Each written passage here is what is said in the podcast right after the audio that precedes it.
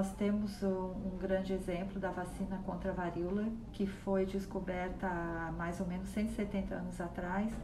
Então, a partir disso, a gente vê como o trabalho de imunização é um trabalho de formiguinha, que você vai fazendo dia a dia, é, ofertando as vacinas e é, proporcionando para as pessoas essa segurança, essa proteção que as vacinas dão. A gente está tendo um exemplo aí muito grande nessa pandemia do Covid do que, que o vírus pode ocasionar. Hospitais lotados, é, pessoas morrendo, famílias perdendo pessoas né, queridas. Então, nós temos aí um, um exemplo muito próximo do que pode acontecer. Nós temos doenças como sarampo, a paralisia infantil, a pneumonia, a meningite, que podem levar as pessoas ao óbito e também pode deixar sequelas para o resto da vida.